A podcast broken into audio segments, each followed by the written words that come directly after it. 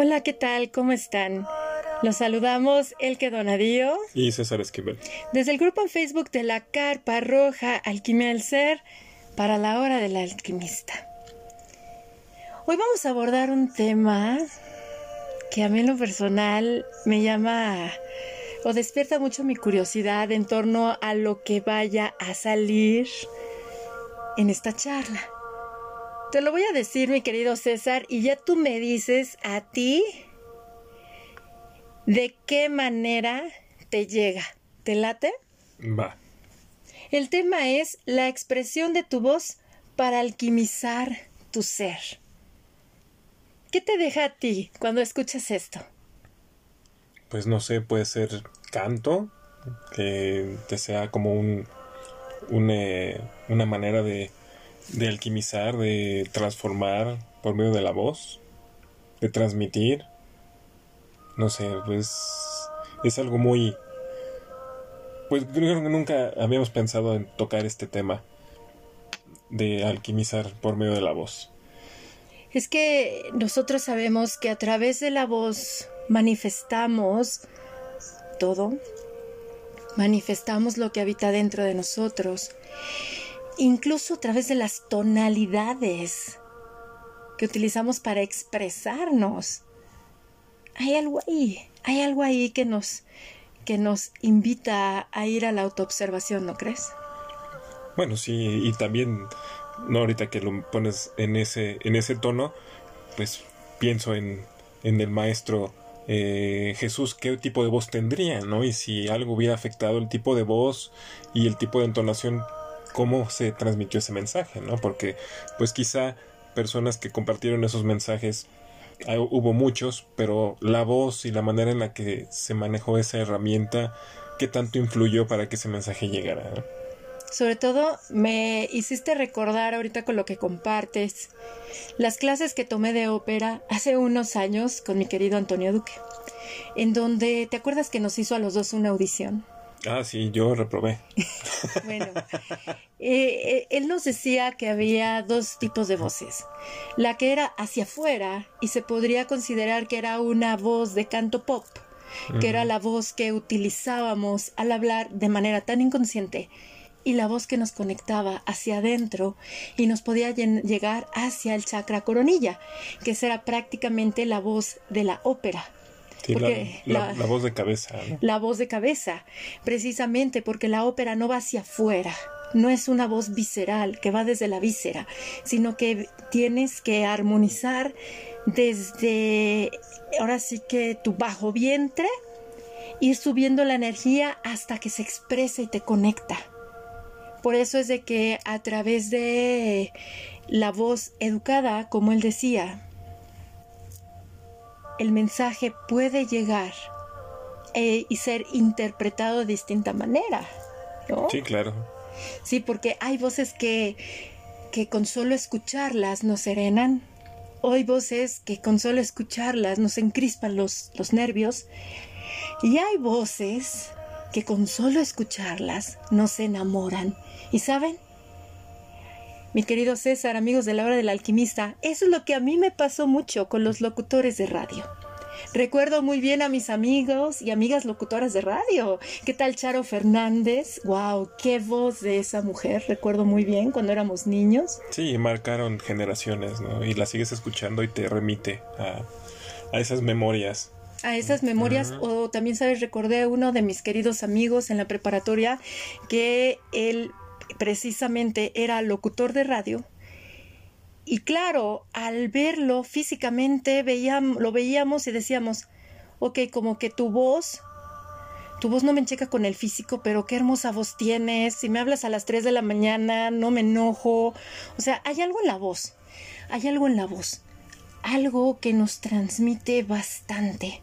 Y por eso estamos aquí, hablando de este tema. Y qué mejor que contar con la compañía de un locutor profesional, ¿no crees, César? Totalmente de acuerdo. Y que es una es, una delicia escucharlo y también realmente es un gran amigo. Gracias por estar aquí, por compartirnos esa experiencia, eh, pues que suponemos ha sido eh, transmutadora en tu vida, te ha llevado por muchos caminos.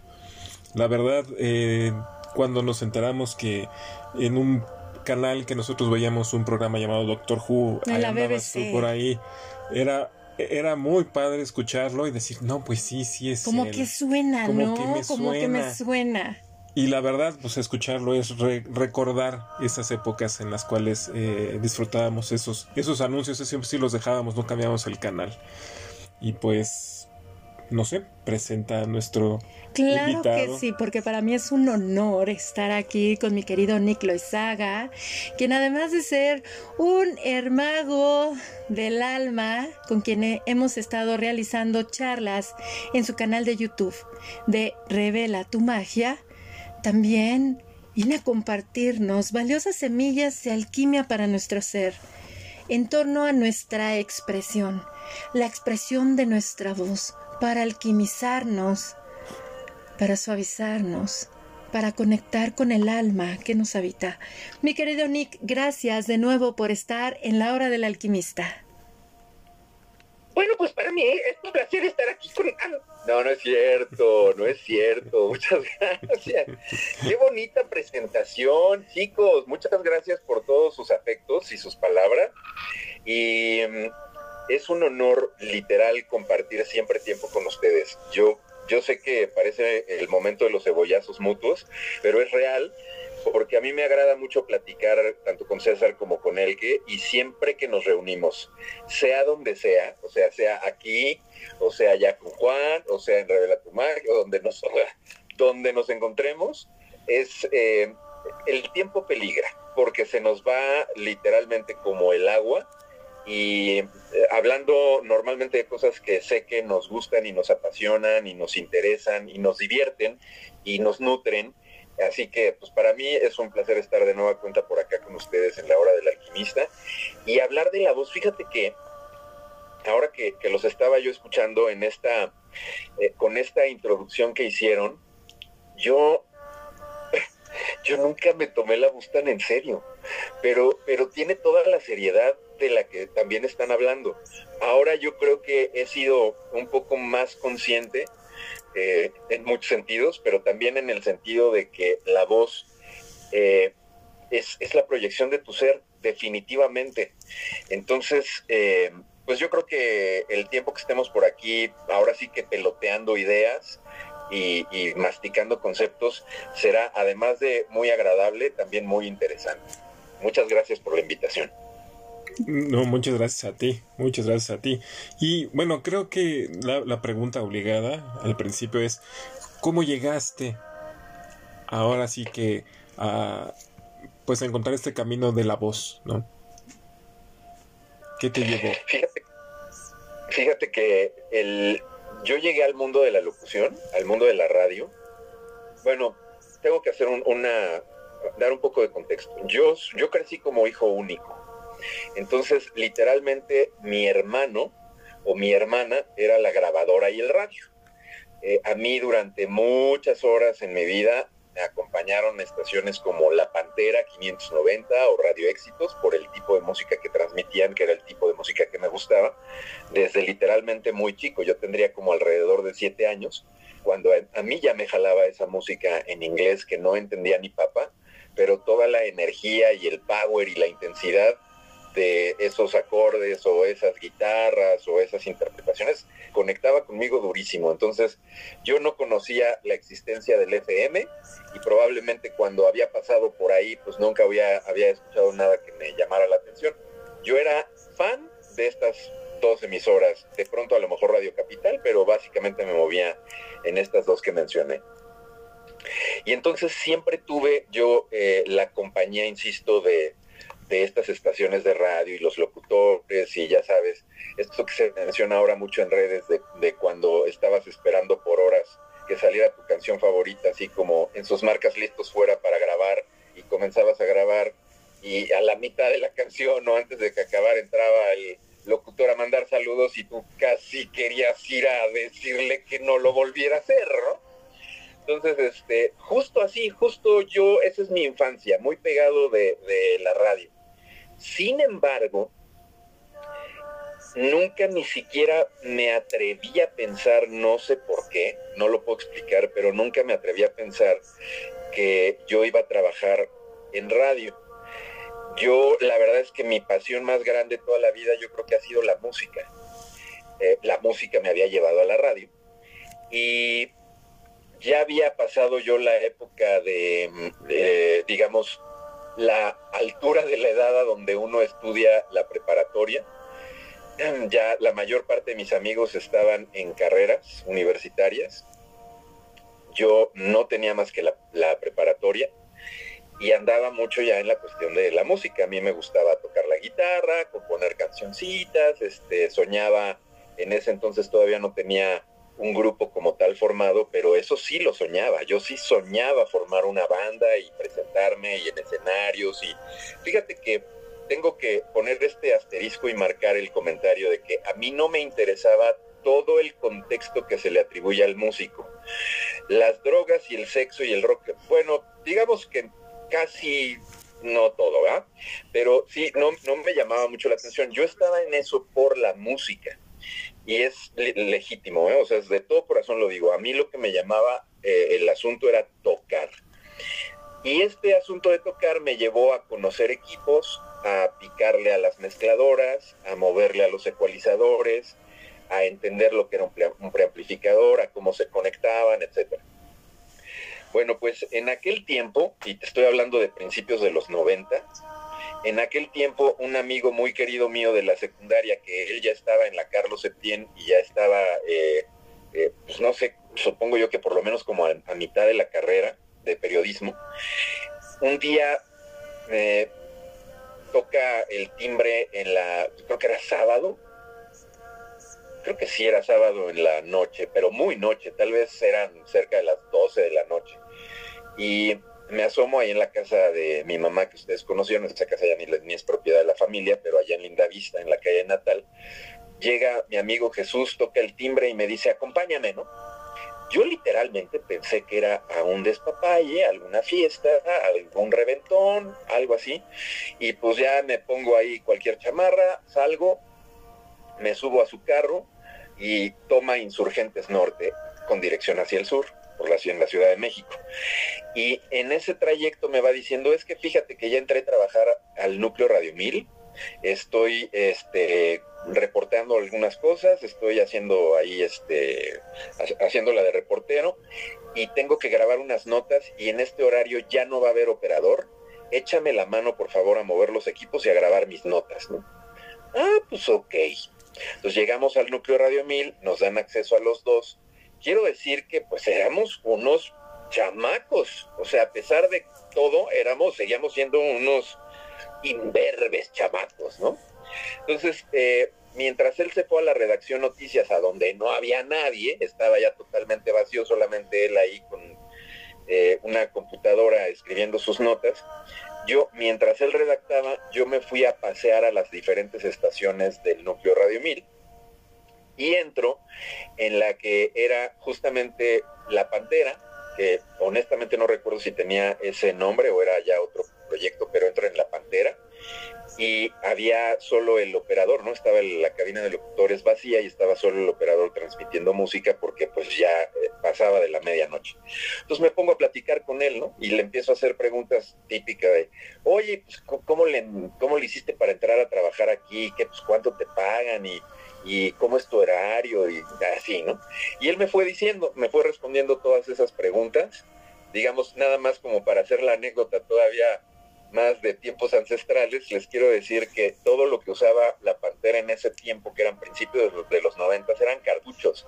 En los comerciales estaban en cartuchos y toda la música, las canciones individualmente estaban en cartuchos, en cartuchos, perdón. Entonces era un mar de cartuchos que tenían que estar formando mediante una lista, ¿no? Tenían que ir eh, haciendo el playlist, digamos, pero sacando los cartuchos de, el librerito de cartuchos, acomodándolos y ya luego alternándolos entre música, identificación, comerciales y todo esto. O sea, algo de que lo programabas en una computadora y te echabas a dormir, nanay. Todo era este, estar intercambiando materiales, ¿no?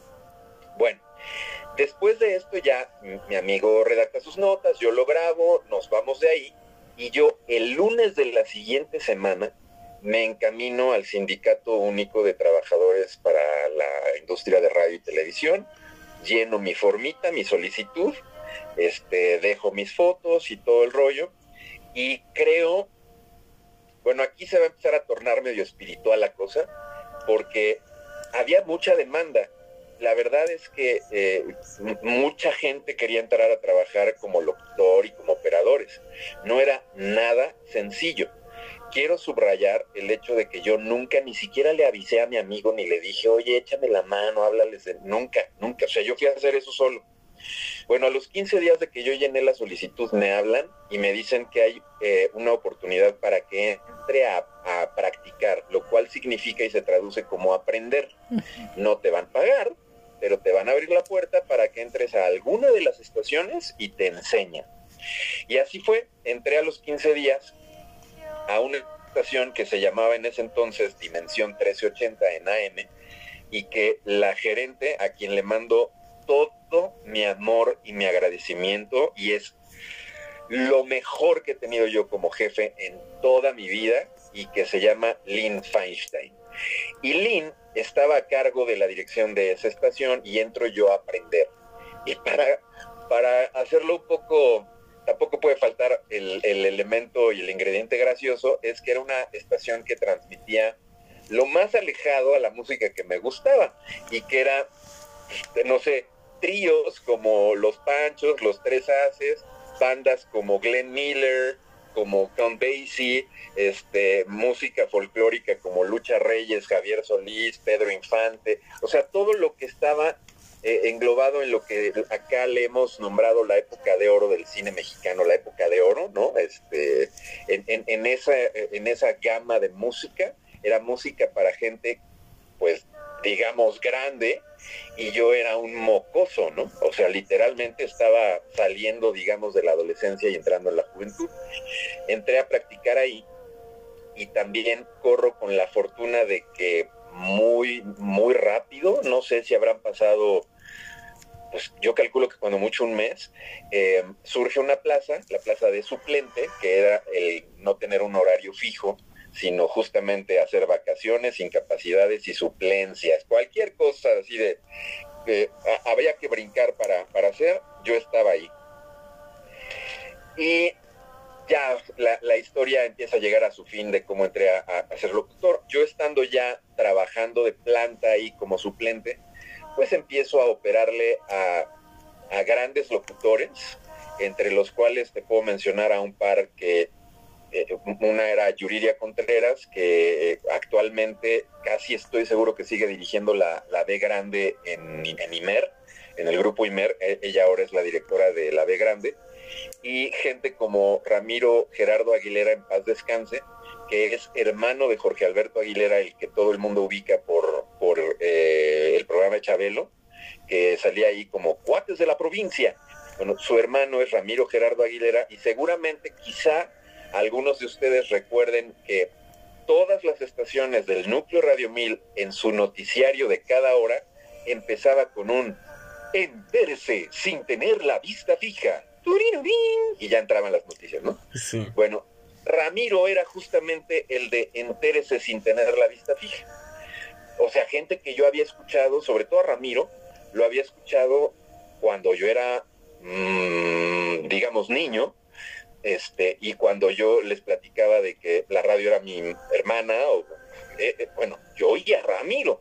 Entonces de pronto yo ya le estaba operando a Ramiro y estaba conversando con ellos y ellos me platicaban de sus anécdotas de cómo empezaron, cómo hay que anunciar, cómo este, hay que atender un programa, etcétera, etcétera, etcétera. Cualquier error y defecto que me encuentren no es culpa de ellos, es mi propia culpa.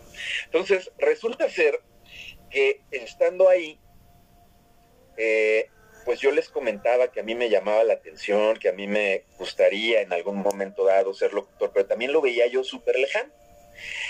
Resulta ser que en una ocasión, por alguna situación que no recuerdo bien, justamente Ramiro Gerardo, que tenía el turno de, eh, eh, siempre han sido cuatro horas de turno en cabina de, seis días a la semana, uno descansabas. Eh, Ramiro tenía de 8 a 10 de la mañana y de 12 a 2, o sea, dos horas ahí muertas en las que intervenía otro locutor. No eran cuatro horas seguidas, eran dos, descanso, dos. Y no me acuerdo si renuncia, pero creo que si renuncia Ramiro y se genera esa plaza. Bueno, pues yo iba, literalmente iba bueno, la historia completa, para, para no, eh, no, no este, saltarme cosas, yo salí de una suplencia de la madrugada, o sea, había operado de 12 de la mañana a 6 de la mañana. Salí a las 6 de la mañana sin haber dormido y me fui de allí del núcleo Rademil al grupo IMER, porque la chica con la que yo andaba en ese tiempo estaba haciendo su servicio social en el grupo IMER y tenía un programa a las 7 de la mañana para niños. Entonces yo me salí del núcleo de Radio 1000 y me fui a alcanzar a la que era mi novia, al grupo IMER, a acompañarla simplemente a que ella hiciera su programa como productora en el grupo IMER. Cuando terminamos de eso, ya nos vamos hacia Lindavista y llegamos a Lindavista, no sé qué les gusta, a, las nueve de la mañana, ¿no? Este, yo toda, todo desvelado, con ganas de literalmente dirigirme a la cama, y prácticamente así Suena el teléfono, contesto y era Lynn Feinstein. Y Lynn me dice esto que nunca olvidaré en, esta encarnación. Me dice, a ver, que tú, que, que tú quieres ser locutor, ¿por qué nunca me, me habías dicho, no? Dice, en este momento te quiero aquí. Entonces, literalmente, ahí voy de regreso desde el norte de la Ciudad de México hasta el sur de la Ciudad de México a entrar a la oficina de Lynn. Y Lynn me dice, así, así como entré a su oficina, inmediatamente me batió y me dijo, quiero que te vayas a la cabina y anuncies dos canciones, ¿no? Entonces, pues me regresé a la cabina, en vivo estaban transmitiendo a Dimensión 1380, estaba eh, como locutor Esteban Garza, un gran amigo, y Esteban me dio el mejor consejo de la vida en ese momento, cuando, porque contestó la extensión y Lynn le dijo por la extensión, deja entrar al aire a Nicolás, va a ser eh, va a anunciar dos temas y lo quiero escuchar, ¿no? Entonces colgó la extensión, volteó conmigo con cara de ándale, padrino, ¿no? Venga. Pero aquí viene el mejor consejo. Me dijo, güero, no te quieras adornar. Tú anuncia las canciones y da la hora. Y literalmente sí fue el mejor consejo, porque si yo hubiera querido hacer algún comentario o adornarme o verme muy conductor y muy locutor, lo que hubiera pasado es que me hubiera caído, tropezado, revolcado y hubiera, hubiera sido un desastre aquello. Entonces, literalmente, pasaron las dos canciones y yo las anuncié. No sé, los panchos, una copa más. Eh, no sé, eh, los tres haces y bla, bla, bla. Las tres de la tarde con cinco minutos. O sea, no me acuerdo qué hora era, pero pues anuncié las canciones y di la hora. Y volvió a sonar la extensión, siendo Lynn, le dice a Esteban, dile que venga a mi oficina. Voy a la oficina y ya me habían hecho una carta, mientras eso ocurría, a donde con esa carta iba a tramitar yo un permiso en la SEP para entrar al aire. Pero eso no quitaba ni me garantizaba tener la licencia de locución. Yo tenía que sacar fecha para hacer un examen y aprobar ese examen que era muy complejo en aquel tiempo eh, el, examen estaba dividido en dos partes, una parte escrita de cultura general, y si aprobabas esa, ese examen de cultura general, que la verdad no cualquiera lo pasaba, si aprobabas esa parte, bueno, tu segunda parte constaba de tres, que era improvisación en cabina, examen de la ley eh, y reglamento general de radio y televisión, y, y, ah, y pronunciación de cuatro idiomas que era inglés, francés, alemán e italiano. No que lo supieras hablar, sino que lo supieras pronunciar si te encontrabas algo escrito en esos idiomas. Bueno, afortunadamente me dieron fecha como para siete meses después. Sin embargo, yo ya tenía el compromiso de estar al aire, porque a mí, con el permiso una vez tramitado, a mí me dieron turno de locutor, ¿no? Entonces yo estaba haciendo programas, ya estaba conduciendo un programa que también, eh, vaya, estoy muy agradecido por ese espacio porque, wow, qué bonitos recuerdos y la gente, o sea, el cariño de la gente que yo pude percibir conduciendo ese espacio fue fenomenal, que era la hora de la Sonora Matancera. Imagínate la Sonora Matancera siendo un, o sea, una leyenda de donde surgieron grandes cantantes como Celia Cruz, entre muchos otros, este, y conduciéndolo yo sin haber vivido esa época, sin tener idea de quién era la Sonora Matancera y de literalmente sin, sin saber cómo dirigirme a ese público, pero entendiendo de una manera un poco intuitiva probablemente que la comunicación cuando sale del el corazón y cuando literalmente justo no quieres hacerte pasar por algo que no eres, porque yo decía, yo, yo no conozco esta época, ¿no? Entonces la gente me hablaba para platicarme de esa época y yo lo que hacía era, en lugar de replaticarlo, decía, a ver Lupita, espérame, vamos, déjeme que termine esta canción y me cuenta esa anécdota. Entonces terminaba la canción, sacaba a Lupita y Lupita hablaba de su noviazgo, de cómo había, se había enamorado de su marido con la Sonora Matancera y con el tema y se lo había dedicado y bla, bla, bla, ¿no? Todas, este, todas estas anécdotas.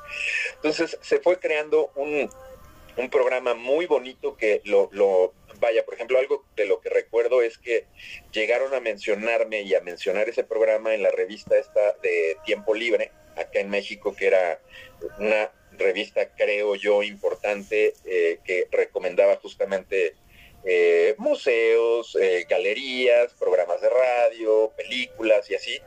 Y a mí me mencionaron por ahí en un par de ocasiones.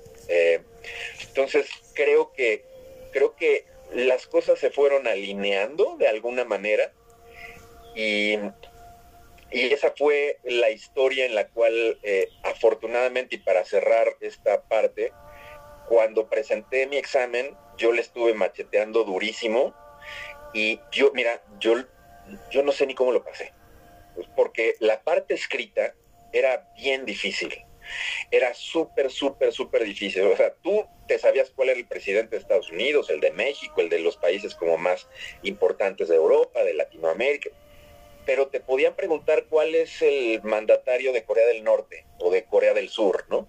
Y, tú te quedabas en ese momento así como de, pues sepa, no tengo idea, ¿no? De ese nivel era ese examen. Y ya la verdad, pasando ese escrito, eh, por ejemplo, el de la ley pues, ya la había repasado, el de improvisación me tenía sin cuidado porque tenía yo ya siete meses de experiencia en cabina haciendo un programa en una estación bastante escuchada de AM en el núcleo Radio 1000. No me, no me espantaba la improvisación. Y la pronunciación, pues más o menos, mira, lo que tenía yo era que me gustaba y me valía un poco, o sea, no me lo, no me intimidaba. Entonces, para mí lo difícil fue el escrito y lo pasé a la primera. Entonces, literalmente tuve la fortuna de llegar con Lynn y decirle, aquí está mi licencia, en lugar de decirle, Lynn, ¿qué crees que me reprobaron? Tengo que tramitar, o sea, ¿no? Porque a lo mejor la verdad lo que hubiera pasado es que con la pena, pero si eso no se tenía tramitado y aprobado, a mí me hubieran regresado a operar y hubieran tenido que contratar a otro locutor afortunadamente tenía trabajo, pero de entrada hubiera sido un poquito vergonzoso, ¿no? Entonces, esa fue la historia.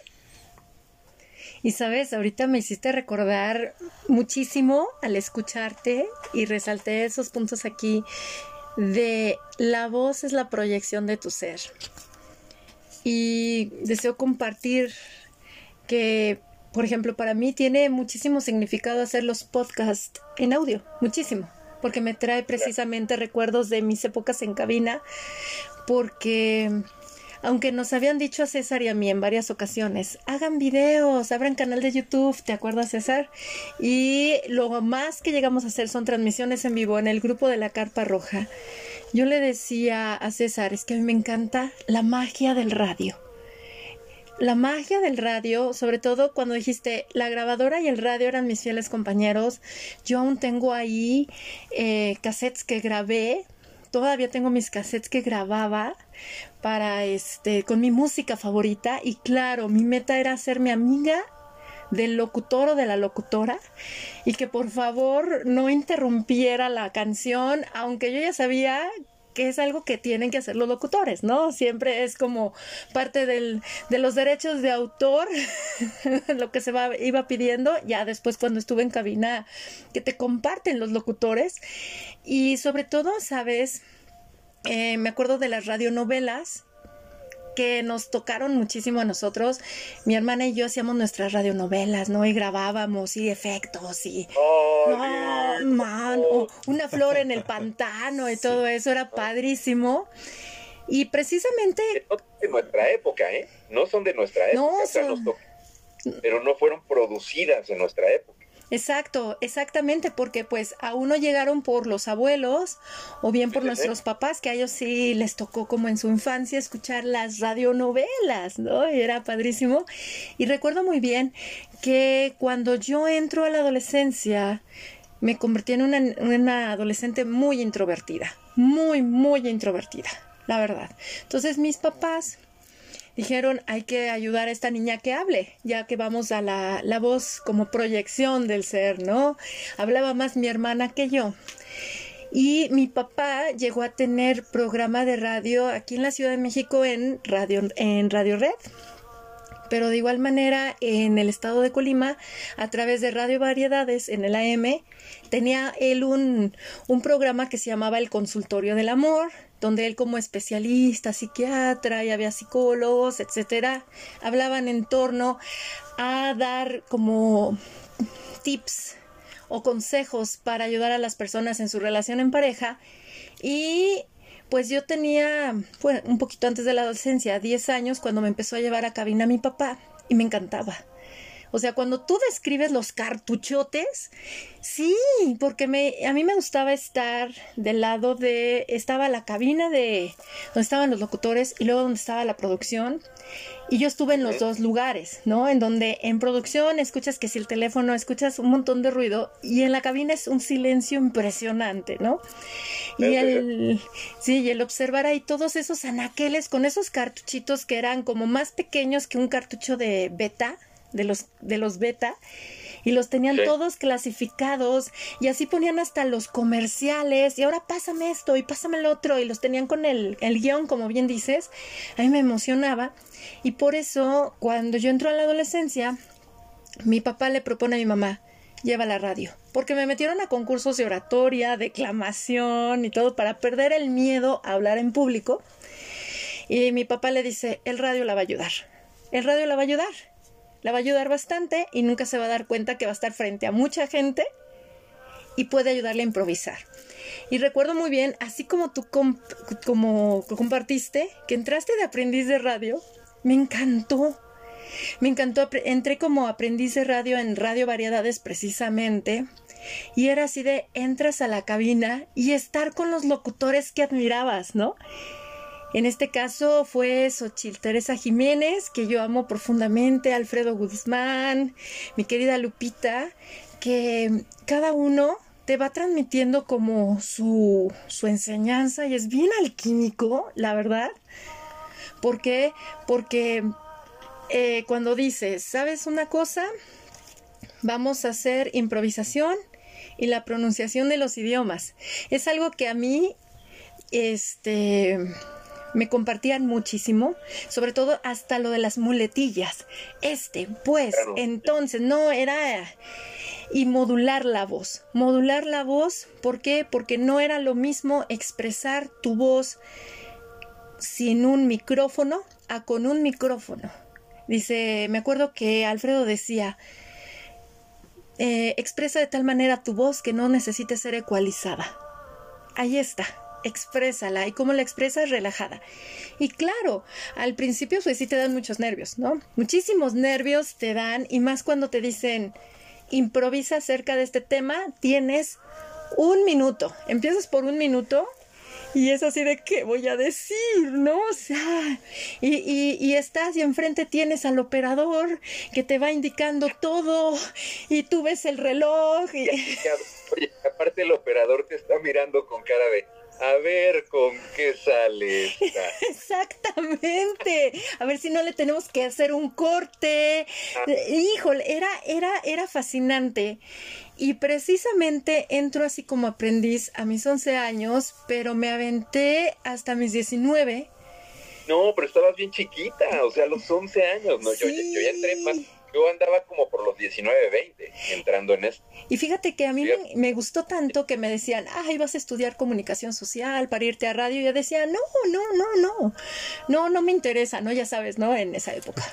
No, no me interesa, no me llama. Y precisamente eh, siempre fue algo que me gustó.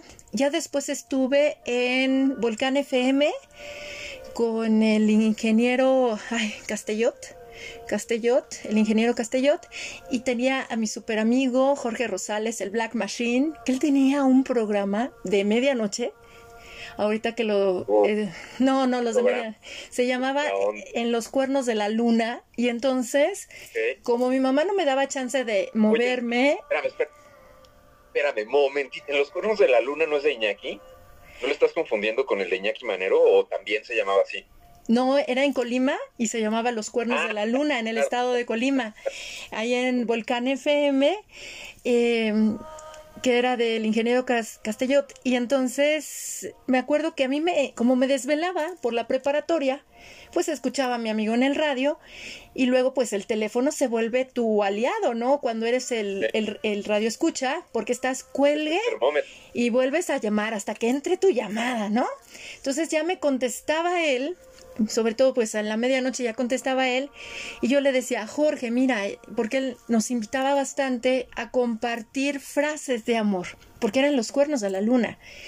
Y a mí me, siempre me encantó escribir poemas, etcétera. Y entonces yo le decía, Jorge, eh, ¿qué te parece esta frase? Y entonces como yo se la decía, me decía, oye, oye, ¿por qué no la dices tú en vivo? Ah, vente, ¿por qué no te vienes a la cabina y simplemente vas a seguir, cuando yo te indique la frase, le ponemos la música y enlazamos con, ahora sí que con la rola que se va a transmitir. Claro, en ese entonces, pues mi mamá me dijo, Nel, ¿cómo te vas a mover a medianoche al norte de la ciudad de Colima y vas a salir a las 2 de la mañana? O sea, ¿qué te pasa, no? entonces lo que yo hacía era desde mi casa, Claro, desde la habitación de mi mamá, que era donde estaba el teléfono, porque en ese entonces qué celulares y que tuviéramos todos la disposición a eso, yo recuerdo muy bien, ¿no? en los cuernos de la luna, donde el amor se respira, ¿no? Y, es que me decías que tienes la modulación y todo, ¿no? Y, y, eran como las frases cortas y recuerdo muy bien que luego en la prepa le decía a mis amigas, porque me decían, oye, tú estás con el Black, porque el Black era así como, wow, ¿no? El Black Machine. Y yo, este, eh, sí, es mi amigo. Oye, este, eh, ¿puedes decir esta frase? Y entonces yo ya luego me, me, convertí como en la Celestina, porque abrimos el espacio para que fuera como de romance y declaración a la medianoche de que tú eres el amor de mi vida. Aunque no te des cuenta de ello, suspiro por ti todas las noches, ¿no? Con amor para fulano de tal, de tu eterna enamorada, ¿no? Entonces empezó a dar algo tan hermoso, una sinergia, que es muy bonito recordarlo, por eso eh, me acuerdo muy bien que el Black me decía, oye, ¿no quieres venirte? No, vente, haz el examen, etcétera, para que estés acá en cabina, dice, porque porque también tú bien sabes que se hacen propuestas de programas de radio, buscar patrocinadores, etcétera. Y yo, oh, no, no, es que eso no es para mí, gracias, Jorge, ¿no? gracias. Y ahora precisamente, a través de la obra del alquimista, em, para mí me ha traído tantísimos recuerdos que luego me decían, el que es que cómo puedes tener tan fácil la improvisación. Y que te puedes, no me dejas mentir, Nicolás, te puedes aventar hasta cuatro, cinco, seis horas hablando, ¿no? De charlas random, improvisando, improvisando, articulando palabras, etcétera. Pues después de cuántos años de una práctica constante y, y vas alquimizándote muchísimo. Vas alquimizándote porque, no me dejas mentir, no sé si sea tu caso, pero algo que a mí me gusta mucho hacer es luego escucharme, porque era algo que me invitaban mucho los locutores, que graben el programa y escúchate. escúchate y con eso tú te vas a ir puliendo sobre la marcha. Te vas ampliando tu vocabulario, tienes que leer más, empápate más, ¿no? O sea, es algo precioso, pero sobre todo la modulación, la modulación de la voz para que puedas llegar el mensaje que deseas transmitir. Y bueno, bueno, bueno, ¿qué puedo decirte? Cuando vengo a la Ciudad de México, porque también me, recomendaban locutores de aquí de la Ciudad de México, hay un locutor que la verdad su voz me gustaba porque era muy suave, eh, si no me equivoco el nombre, es, creo que es Mariano Osorio, si no me equivoco. sí, sí, de, de joya. La voz de joya, alumno de nuestra misma casa. O sea, para mí Mariano Osorio era así de, ay, Dios mío, este hombre, con solo escucharlo me traslado al nirvana del amor eterno, ¿no? Y, y es algo precioso que te va, te va transformando. Y recuerdo muy bien que cuando hacíamos las primeras transmisiones en vivo, César y yo, en el grupo de La Carpa Roja en Facebook, o grabábamos los podcasts, para él también era era impactante, ¿verdad, César? Porque me decías, ¿cómo puedes escucharlo? Mejor apágalo porque ya me estoy criticando un montón. Sí, no, digo, yo, digo, en la universidad en la que estudiamos, pues sí, llevé taller de radio, pero pues mi formación nunca fue para estar atrás del micrófono, era, era del otro lado. Y sí, a mí eh, el radio me gusta escucharlo y todo. De hecho, recuerdo que por esos, esos años, Nick, estabas en Romántica. Sí, cuando estábamos en la universidad estaba yo trabajando para Radiorama y estuve mucho tiempo en la estación eh, de Romántica. Sí, sí, ahí fue donde yo te escuché en radio. a partir de ahí, a partir de ahí de, Romántica. Y sí, digo, como se pueden dar cuenta, este, nuestros queridos eh, podescuchas, pues sí, es algo que, que a, tanto a Nick como a él que se les da muy bien y tienen esa facilidad de poder alquimizar y transmitir esos mensajes por medio de la voz. Yo no me siento... No, te has alquimizado muchísimo. Sí, me ha costado mucho trabajo, pero no, no, no, no, no, eso es para los profesionales. A, mí me gustaría ahí intervenir así muy breve porque hay, varios puntos que están mencionando que se me hacen súper, súper importantes. El primero, el que estaba mencionando hace ratito, de el medio como tal, ¿no? De lo mágico que es, decía ella. Yo sí creo que es mágico porque eh, probablemente tenga mucho que ver mi esencia, llamémosle así, o mi personalidad, pero literalmente siempre eh, le decíamos a la radio el medio inteligente. Y yo creo que tiene que ver porque eh, al no haber imagen, que digo, la imagen es bellísima, ¿no? Y también te atrapa y te hipnotiza, pero al no haber imagen, te deja en libertad para que tu, tu mente haga la producción con todos sus recursos, ¿no? Para que tú te imagines lo que quieras. Y justo eh, quería yo relacionar esta parte de la imaginación con también lo que mencionaban hace rato de los locutores. Una de las cosas que a mí me pasó eh, al iniciar, digamos, mi carrera en radio, es que yo necesitaba ir al psiquiatra y al psicólogo y a múltiples terapias cuando yo empezaba a conocer a la gente y a identificarla así de, ¡Ah! no, ¿en serio es él? ¿O en serio es ella? Porque luego uno se creaba todas estas personalidades, sí, sí, o sea, se creaba uno bueno, ya sabes, ¿no? Así como que si una voz te gustaba, si una voz femenina te gustaba, pues yo creo que en automático se la ponías a un ideal en imagen femenino, ¿no? Y te la imaginabas a tu gusto. Igual con los, con los caballeros, ¿no? Escuchabas una voz a lo mejor muy masculina y decías, pues este debe ser como Superman o Wolverine o no sé, algo así. Y no, y no correspondían.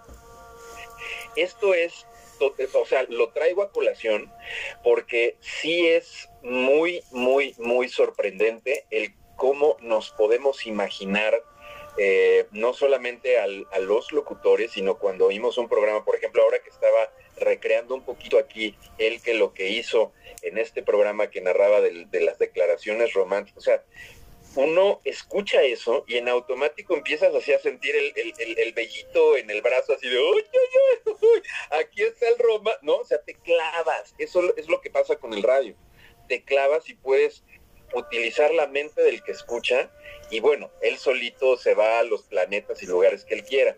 Y luego la otra, que es eh, ya, ya con lo que estabas también comentando tú, mi querido este, César, eh, es que decías que, mm, vaya, no habías tenido como mucha preparación porque había sido nada más como el requisito universitario, que me parece totalmente cierto. ¿eh? Yo creo que en la universidad, uno de periodismo, uno de radio o de televisión o de lo que sea, uno recibe una embarradita nada más, como para que tengas una idea general, pero eso pues ya lo desarrollarás tú si es que a final de cuentas eh, profesionalmente te dedicas a ello. Ahora, yo creo que la característica que hay que tener, y eso lo dije hace rato en el primer bloque, y también, si me permiten, les platico una anécdota muy, muy rápida de una junta que tuvimos en el núcleo Radio Mil con Lynn. Em, estábamos reunidos en la cabina y era junta de locutores. Y Lynn, que insisto, era muy profesional, muy exigente, una mega, super gran jefa, em, en esa junta dijo esto. Dijo, yo me tardo en investigar la música que voy a programar pero además también me tardo en conseguirla. Y el fonógrafo, que era competencia directa de nosotros, o la B grande, que era competencia directa de nosotros, y creo que había un par más, o sea, había cinco estaciones en todo el cuadrante de emisoras de la capital de, o sea, de la Ciudad de México. Acá quiero decirles que hay, bueno, ya, ya no sé porque han, han, aumentado las estaciones, pero ¿cuántas son? ¿Son 100 estaciones? O sea, son muchísimas. Está todo el espectro de FM está lleno y todo el espectro de AM está lleno. Entonces, competencia teníamos bastante. Y ella, hablando de la competencia, decía, yo me tardo tanto tiempo, yo puedo invertir en volar a Miami y en conseguir el disco para poderlo programar, porque no había internet, no se podían descargar los temas. Consigo el material y a la menor provocación ya lo tiene también el fonógrafo y ya lo tiene también la B grande. y, nos dijo en esa junta, dice, ¿saben qué es lo único que yo tengo que ellos no tienen? Y todos los locutores estábamos así con cara de, no, pues, ¿qué será? ¿No? ¿Qué será? Y dice Lynn, dice, pues no tengo a Yuriria Contreras, ellos no tienen a Yuriria Contreras, no tienen a Nicolás Loizaga, no tienen a Noé Burto, no tienen a Esteban Gar. Y de pronto hace cuenta que fue como un momento así de iluminación y dije, claro, los que hacemos la diferencia somos los que estamos anunciando las canciones, dando la hora, contestándole el teléfono a la gente, tratando a la gente, eso es la diferencia. Y ese momento que de verdad sí fue muy revelador para mí, fue justo yo creo que cuando identifique esta situación de hablar desde lo que tú eres, cuando tú compartes tu emoción, tu pensamiento, sin ningún tipo de eh, apariencia, cuando eres tú con todo y tus errores y tus defectos y todo, o sea, literalmente te muestras tú, vas porque sí o sí, pero vas a acabar conectando con la gente. No quiero decir que a todos les caigas bien y y todos sean tus fans, no, no, no, pero vas a acabar conectando. Entonces acá, mi querido César, tú podrás no tener licencia de locución o tú podrás no tener una campaña publicitaria en tu haber, pero mientras tú proyectes lo que piensas y lo que sientes a través de tu voz, es más que suficiente y vas a acabar conectando. Así es que bienvenido al mundo de la locución. Bienvenido seas. Y, creo que ese consejo se aplica a todos, a aquellos que, que, nos han estado eh, siguiendo y que están haciendo sus transmisiones. Creo que ese consejo es oro molido. Tómenlo en cuenta. O hasta para establecer una relación con cualquier persona. Solo muéstrate siendo tú. Sí, Esa es la alquimia. Sí, porque en un principio, en los primeros podcasts, me acuerdo que yo hasta me ponía a ensayar, bueno, ¿y qué voy a decir? ¿Cómo lo voy a decir? Yo me estresaba horrible. Me acuerdo muy bien de... Sí, no, no, yo hacía hasta mi guion. Dame un guion o dame unas preguntas. ¿Qué voy a decir? ¿Qué voy a decir? ¿De qué voy a platicar? Luego, pues vas a hablar de ti. Pero eso qué de relevante tiene, muchísimo. Sí, no, no, no, fue... Es todo, es todo un viaje esto de, de la voz, la verdad. Y digo, antes de, de, que esto, de que terminemos, porque el tiempo apremia, eh, nada más quiero preguntarte algo. Eh, estuviste, yo te conocí, hablabas de la música, obviamente también la voz entra ahí, la verdad. Eh, yo te conocí en Bruja, Brulla, ajá. En Brulla, ¿te acuerdas? Que de hecho hubo un proyecto ahí de una portada y varias cosas. ¿Qué pasó después? Porque yo ahí me quedé. Y de hecho, y creo que hay canciones de ustedes como Insombra, o es la que tú participas, ¿no? En el otro proyecto. Otro grupo, otro proyecto distinto, pero sí. De ese sí he encontrado en, en, este, en YouTube, he encontrado clips de Insombra.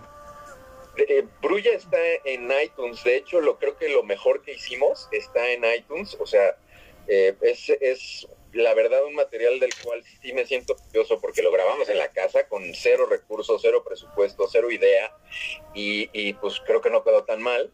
Y hay muchas canciones ahí que por lo menos para mí son, son pues importantes, ¿no? Eh, que reflejan muchos momentos de mi vida de aquel entonces y, este, y Brulla, el material del Ángel Sin Fe está en iTunes y está en varias plataformas. Ahí está descargable. Incluso hasta lo pueden oír gratis en YouTube. También está en YouTube el material de, de, Brulla. El de Insombra, no sé.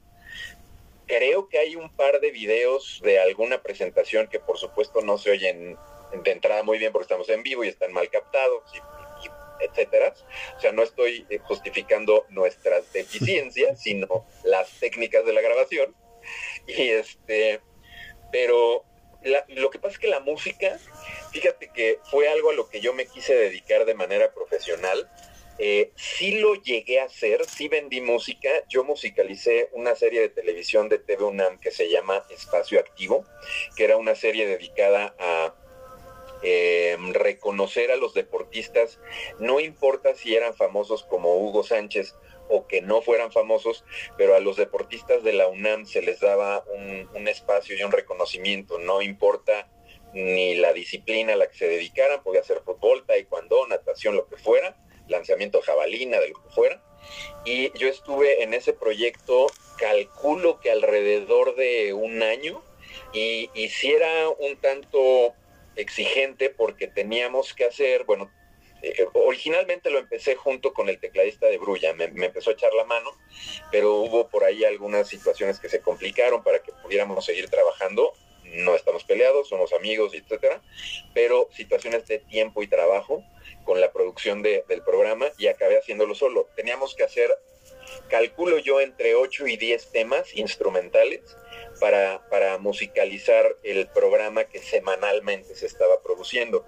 Entonces era un reto de, no sé, tres días mínimo a la semana, sentarte enfrente de la computadora ya afortunadamente y gracias a Dios en ese entonces, con la guitarra o con el teclado o con lo que fuera, a ver qué te salía, ¿no? Y entonces si era un programa de, no sé, eh, por decirte algo, de taekwondo, pues a lo mejor tratar de sacar algún tipo de, sonidos un poco orientales y, que más o menos ahí le dieran sentido. Si era de fútbol americano, pues algo más rockerón y agresivo, o si era de museo, pues algo así totalmente etéreo, con teclas y cosas. ¿Me explico? Eso fue un, un no solo un gran aprendizaje, una muy buena experiencia que me permite decir que soy músico profesional porque vendí mi música, ¿no? Me la compraron en en esa producción y fue, y fue fenomenal.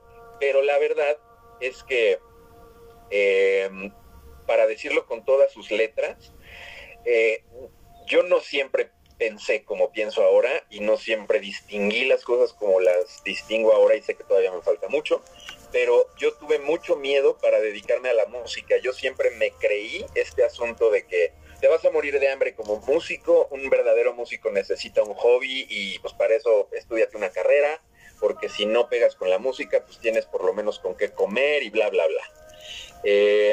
Mm, sí hubo un momento donde, digamos, eso aunado a que había proyectos que llegaban a un término, que, que, concluían, como justamente el grupo que mencionaste, que fue Brulla, al cual le dedicamos no solo yo, sino todos los miembros, tiempo, dinero, esfuerzo, sudor y lágrimas. Y, no tuvimos los resultados que, nos hubieran gustado, que también necesito aceptar que no teníamos la madurez adecuada, porque hubo dos disqueras transnacionales que se interesaron en nosotros y en firmarnos, pero una nos pedía que cambiáramos de estilo y nosotros no queríamos cambiar de estilo. Y luego la otra no estaba totalmente de acuerdo con todos los miembros que éramos y quería quitar miembros y meter otros y tampoco quisimos aceptar eso, que siendo honesto, eh, si lo ves como una carrera y como un negocio, alguien que le va a invertir en ese momento de aquel tiempo medio millón de pesos de su bolsa, pues por lo menos tienes que considerar ciertas cosas y tienes que ceder otras, ¿no? Y eso no lo hicimos porque estábamos mucho en el artista, en el artista que no puedes criticarle y su obra es tal como te le está presentando, o sea, cero visión de negocio.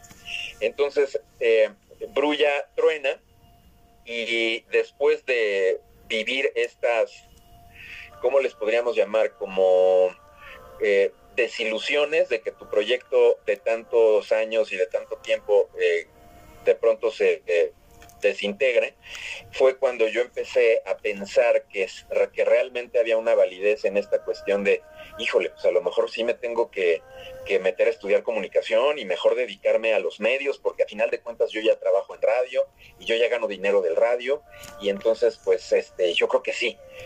Y ahora me doy cuenta que y, lo digo de verdad, lo digo de verdad con toda sencillez porque hay muchos amigos míos que son grandes, grandes, grandes, grandes, grandes, grandes músicos que me faltan grandes para poner aquí, como, como Toño Ruiz, el guitarrista de Coda, o como eh, Quique Cuevos, que, Quique, Cuevo, perdón, Quique Cuevo, ahí está, este, que fue guitarrista de Salvador Aguilar en el proyecto que tuvo él como cantante solista o que en algún momento también fue miembro de, o sea, César Huesca, en fin, que, ni siquiera me atrevo yo a compararme con ellos porque creo que tienen un nivel excepcional, pero también reconozco que yo no tenía, o sea, no me faltaba nada como para haberme dedicado a, la cuestión musical. O sea, si yo hubiera querido, hubiera podido ser una manera en la cual me hubiera podido ganar la vida, sin problema. Fue mi miedo el que no me, el que no me dejó hacerlo en, en ese momento, ¿no? Y este, y relacionando esto o sea, relacionándolo con la voz, fíjate que yo nunca he cantado, o sea, sí me aviento los coros y eso, pero yo no siento que mi voz esté educada, o sea, lo, lo suficientemente afinada como para ser un vocalista principal, aunque tengo amigos queridos que admiro mucho y que cantan fenomenal, que eh, como José Mario, por lo te voy a quemar amigo, lo siento, pero como José Mario, que siempre me quiere aventar al ruedo, siempre me quiere aventar al ruedo y me dice, tú cántale, sí cantas, claro que puedes. Y a lo mejor es una cuestión igualita que la que acabo de mencionar, de una, de una especie de miedo de no creer que puedas hacerlo y sacar y proyectar la voz lo suficiente como para tener una, una línea principal, ¿no? Yo me siento súper cómodo como guitarro, como guitarrista, y por lo, por lo pronto hasta ahorita no tengo necesidad y sí respeto esa postura del lead vocal y se la doy a alguien más. Es algo apasionante lo que nos has compartido, mi querido Nick, y sobre todo porque al hilar lo que hemos estado platicando acerca de la expresión de nuestra voz para alquimizar nuestro ser, la música también es la expresión alquímica de nuestra voz, pero a través de distintos instrumentos o herramientas. Es como darle voz a aquello que para lo cual sobran las palabras. Sobran las palabras porque nos lleva a conectar profundamente con nuestra alma, con lo que nos hace vibrar desde adentro, eh, más allá de, de el personaje, el personaje que podemos eh, ir formando a partir de las idealizaciones, a partir de nuestra imaginación, porque para eso los humanos nos pintamos solos, tenemos una capacidad de imaginar y de creatividad tan enorme que nunca nos damos cuenta, siendo nuestra máxima idealización nosotros mismos, la verdad. Eh, algo que me encanta y rescato de toda esta charla tan hermosa es confiar en la expresión de nuestro ser a través de la alquimia de nuestra voz. Porque nuestra voz expresa la evolución de nuestra alma, nuestro crecimiento a lo largo de esta encarnación. Nuestra voz expresa la versatilidad de nuestro ser y nuestra capacidad para cambiar. Por eso podemos modularla. Gracias a que eso también lo traemos todos inscritos en el código genético, podemos modular la voz, porque incluso atendiendo a los ambientes, atendiendo al lugar o para el mensaje que deseamos transmitir, es como vamos em, conectando como con las notas internas que traemos desde el alma, porque no es lo mismo una voz o un timbre de voz que requeramos para una meditación, ¿no? Que para una, una charla random entre alquimistas o qué sé yo, para presentar algo en especial. Porque no es lo mismo que yo diga, cierra los ojos en este momento, ah, cierra tus ojos en este momento. ¿No? O sea, es algo tan precioso porque hay algo que tú que tú nos has compartido a lo largo de esta charla, al compartir tu sendero a través de esa alquimización de ti, a través de la voz, que ha sido, es que he pasado por todos los géneros musicales, he pasado por todo. Y yo creo que eso nos lleva a reflexionar a nosotros de por todo lo que hemos pasado en este viaje humano, que va modificando o alimentando o nutriendo o transmutando, alquimizando nuestro sistema de ideas y creencias y por ende se va alquimizando nuestra voz. ¿Cómo vamos hacia afuera? De igual manera, ¿sabes? Me hiciste recordar una charla preciosa que tienes en Revela tu magia con mi querida Macarena, en donde ella nos habla preciosísimo de la voz y cómo está conectado nuestra escala de voz con nuestros siete chakras, cómo está conectado con las notas del universo, con los sólidos platónicos, que esto me trajo a recordar mis clases de ópera con mi querido Antonio Duque, que te mando un abrazo muy fuerte, mi querido maestro de, de ópera, y con mi maestro Bartolini, también los dos, los dos era lo que me decían, el que pasa de la víscera, que es prácticamente el plexo solar, hacia el corazón, para que conectes con garganta, la abras, te conectas con el tercer ojo y vas a la coronilla. Y por eso luego cerramos los ojos al hablar. Es lo que a mí me encanta muchísimo de hacer los podcasts. Cuando cuando grabo los podcasts en solitario, que no tengo un invitado, los hago con los ojos cerrados. Yo simplemente cierro los ojos, me dejo guiar por la música ambiental, el tema a desear compartir, y es como cuando tomaba esas clases de ópera, que era de voy a pasar del personaje el que a una conexión que me lleva con el ser, más que la idealización del ser, a la realización del ser, para que se exprese a través de mi voz el mensaje que en realidad deseo compartir con los demás. Y algo que me encantó muchísimo, me encantó muchísimo, que nos compartiste de, aquí tengo el nombre, tú me corriges si lo pronuncio mal, Lee Feinstein, Lee de ella, cuando dice, yo, aquí yo tengo algo que los demás no tienen. Lo que hacemos la diferencia son los locutores que yo tengo, a quienes ustedes, ustedes que contribuyen, y eso, no sabes, a mí me resonó tanto y me erizó la piel, porque es lo que hace de la hora del alquimista y de estos espacios tan hermosos, porque expresamos nuestra voz y se enriquece aún más. Y, y eso eh, estoy totalmente de acuerdo contigo lo que, con lo que estás diciendo. Si quiero subrayar, porque a, lo mejor está implícito, pero no, no, no sobra pues repetirlo. Es el hecho de que a final de cuentas todos somos eso. Todos somos es únicos. Y entonces cuando uno es normal sentir miedo, pena, qué van a decir, todo eso está padre, está perfecto, todo en algún momento pasamos por ahí.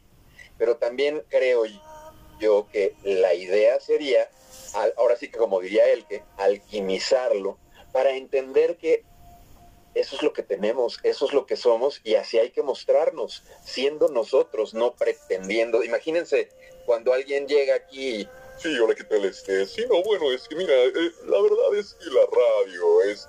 Eso es un personaje, eso a lo mejor no está saliendo del corazón y eso no necesitan estar ni en un medio de comunicación y tener un micrófono adelante para ser falsos no, o, para ser legítimos. Como bien lo comentabas también, em, el aceptarse, el enseñarse o mostrarse uno como es, eh, le va dando justo, háganlo como ejercicio, háganlo como ejercicio y van a ver que van a ir justamente subiendo el nivel de la seguridad y van a ir conectando mejor con la gente y no solo eso, sino también este, creando lazos muy fuertes con la gente que vibra en su misma frecuencia. Eh, y todo eso, o sea, hasta donde voy, ya es maravilloso. O sea, todo eso hasta ahí es impresionante e increíble. No sé si, si estoy viendo o no, pero sobre todo, sabes, me hiciste recordar también esas enseñanzas de a mí me de cómo me daba terror el hablar y sentía que no me salía la voz porque sentía el golpe en la boca del estómago. Y esto me trajo a colación el recuerdo de cómo me sentía yo en cabina o cómo me sentí yo de repente cuando me ponían de maestro de ceremonias en la escuela o tener que hablar en público o incluso cuando di mis primeras clases ante un salón, ¿no? O sea, que decías, Dios de mi vida y tengo que hablar cuatro horas y de qué les voy a hablar, ¿no? Y sientes cómo hasta te tiembla la voz. Y recuerdo muy bien que cuando yo tomaba las clases de ópera, me decía precisamente mi maestro Duque, Antonio Duque, decía, es que pasa del plexo al corazón el que te está deteniendo el plexo solar y recuerdo que me decía, a ver, inhala y me presionaba la boca del estómago y salía una nota impresionante. Y me decía, es que tienes que trascender al ego el que. ¿Por qué? Porque si no, no vas a expresar tu verdadera voz. Y esto me hizo recordar lo que Esteban Garza te compartió. No te quieras adornar. Tú solo anuncia las canciones y, la, y da la hora. Entonces, eso me encantó porque precisamente cuando empiezo a hacer las transmisiones en vivo en el grupo de Facebook de la Carpa Roja, me temblaba la voz. Me temblaba la voz y entraba yo en pánico porque aparte era en video, ¿no? ¿No? Y, y, me gustaba escucharme porque me hacía recordar o remontarme a aquellos ayeres de la niña miedosa ¿no? Miedosa de qué pena, porque siempre nos da, eh, traemos como ese velo de nuestra propia identidad, de cómo me voy a mostrar al mundo. Y entonces eran, salían así como mis maestros, cual Obi-Wan, que no vi, ¿no? Así etéricos, diciendo, recuerda quién eres, Luke, recuerda a él que solo muestra tu esencia, sin importar si te equivocas, sin importar si, si se te va la onda, sin importar nada, solo exprésate, no vivas de una apariencia. Y yo considero que esa es la alquimia también que nos obsequia nuestra voz, porque nuestra voz es nuestra expresión. Y por eso, eh, cuando lo abrimos ese, ese, ese chakra tan hermoso que es la garganta, fortalecemos hasta nuestra glándula tiroides. No tenemos terror de expresar lo que nos habita. Hay que cerrar los ojos y sobre todo las mujeres, amigas de la hora del alquimista, se los comparto muchísimo. ¿Por qué? Porque como traemos nosotras un escáner facial aún más agudo que ustedes como varones, cualquier gesto que veamos con el interlocutor que estemos hablando ya nos va a trastabillar la voz. Y más si nos encontramos con nuestras danzas hormonales yendo a una premenstrual con el descenso de la empatía sentimos que el plexo solar nos va, nos está quemando y queremos matar al otro, ¿no? Y empezamos a sudar porque se siente el fuego. Entonces, ¿saben qué, amigas? Cerremos la voz para ir al centro. Cerremos ojos, perdón, para ir al centro, conectar desde el corazón, suavizar, que sea, que sea como esa agüita que tranquiliza a nuestra parte más egoica, egoica e individual, para poder expresar desde el alma el mensaje que tenemos para el otro. Mi querido Nick, hemos disfrutado muchísimo esta charla contigo. Igualmente. A, a manera de cierre, ¿qué nos compartes? Pues fíjate que mientras te escuchaba estaba pensando también, por ejemplo, en las, en las protestas, en las marchas, ¿no? Y luego estás ahí en la marcha, yo creo que la gente que, que esté escuchando este programa va a estar de acuerdo conmigo. Y vas oyendo las grandes protestas. No me sé ningún tipo de, eh, ya saben, pero, pero no se van. No lo aceptaremos, ya estamos hartos, ya no queremos más de lo mismo. Y con, es, con eso que dices, mm, ni siquiera te lo estás creyendo, ¿no? Porque una protesta no podría salir con esa energía. Tendría que salir con una energía de, desde el chakra raíz, desde abajo, desde el centro de la tierra hasta arriba, ¿no?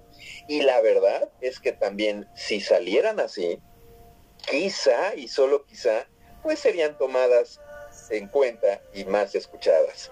Entonces, eh, esto no aplica nada más, vuelvo al punto a los medios, esto es vida diaria, el personaje y el ego lo tenemos, no hay manera de no tenerlo.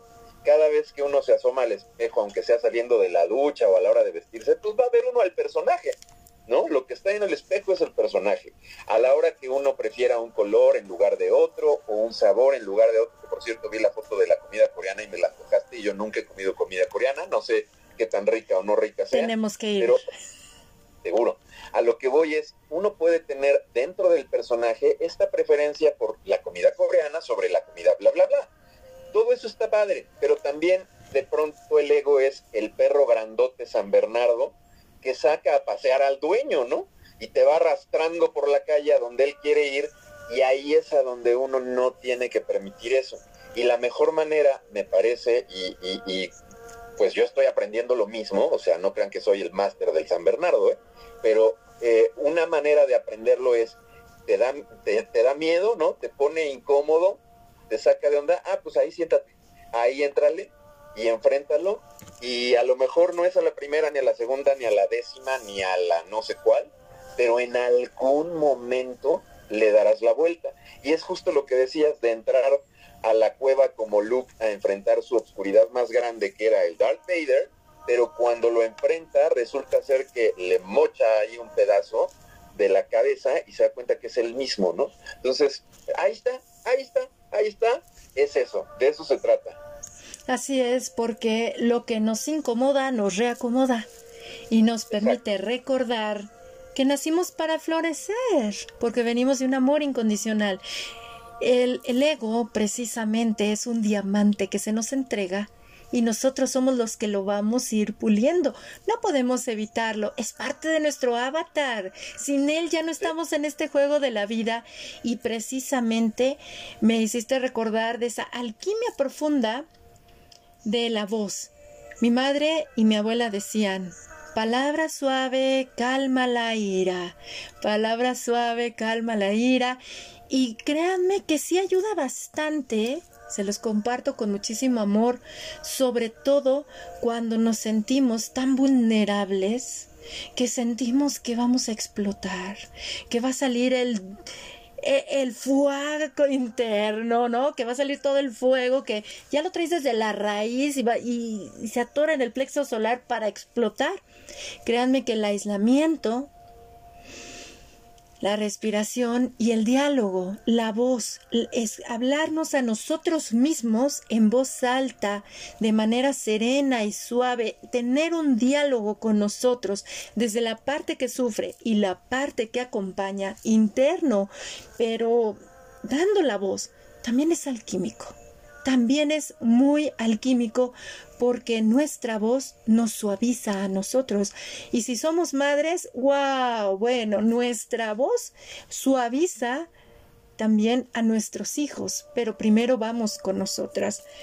Ha sido un deleite. Muchísimas gracias, mi querido Nick. ¿Algo que desees agregar, César? No, pues como siempre, agradecerte el tiempo que estés aquí con nosotros. Es padrísimo compartir contigo todas estas experiencias y pues dense la oportunidad de pues conocerse por medio de su voz.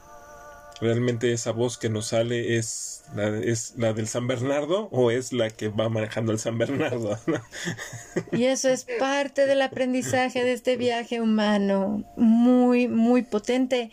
Y créanme que todos contribuimos siempre. Todos estamos juntos en esto.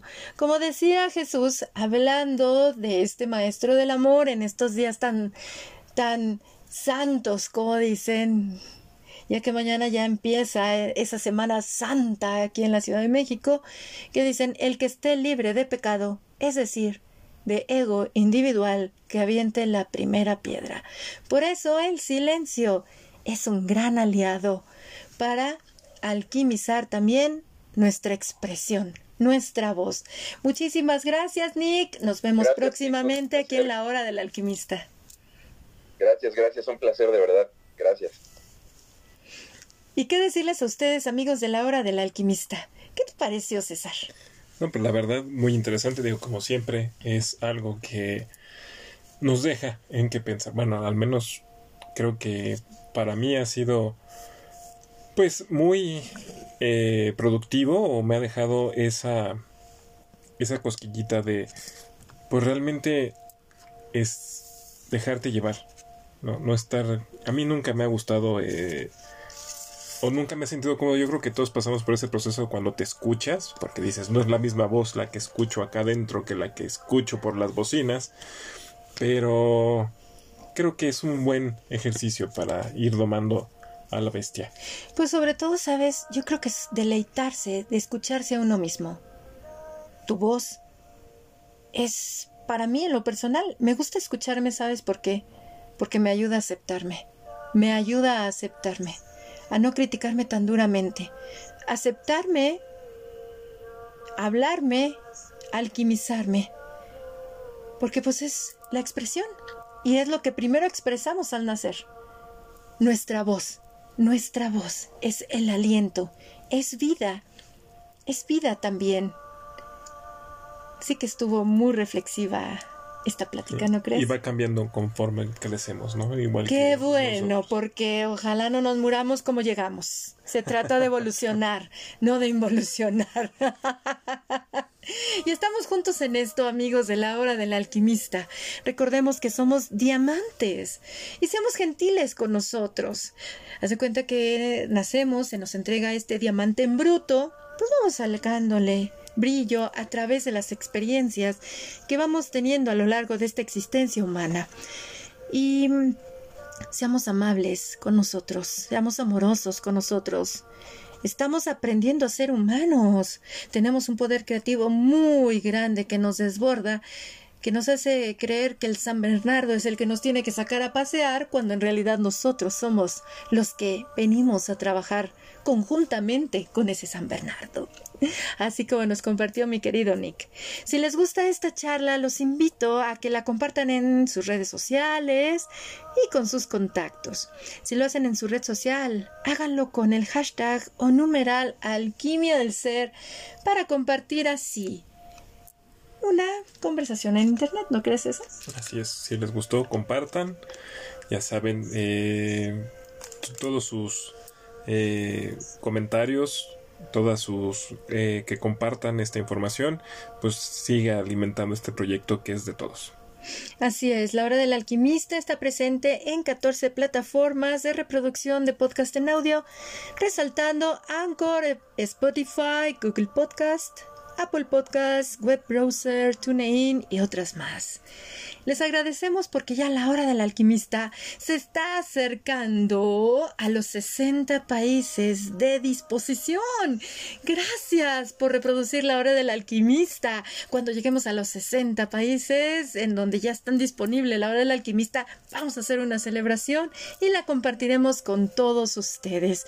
Mi nombre es El que Dio. Y César Esquivel. Y los abrazamos con muchísimo amor desde el grupo en Facebook de la Carpa Roja Alquimia del Ser desde México. Feliz viaje humano. Hasta pronto.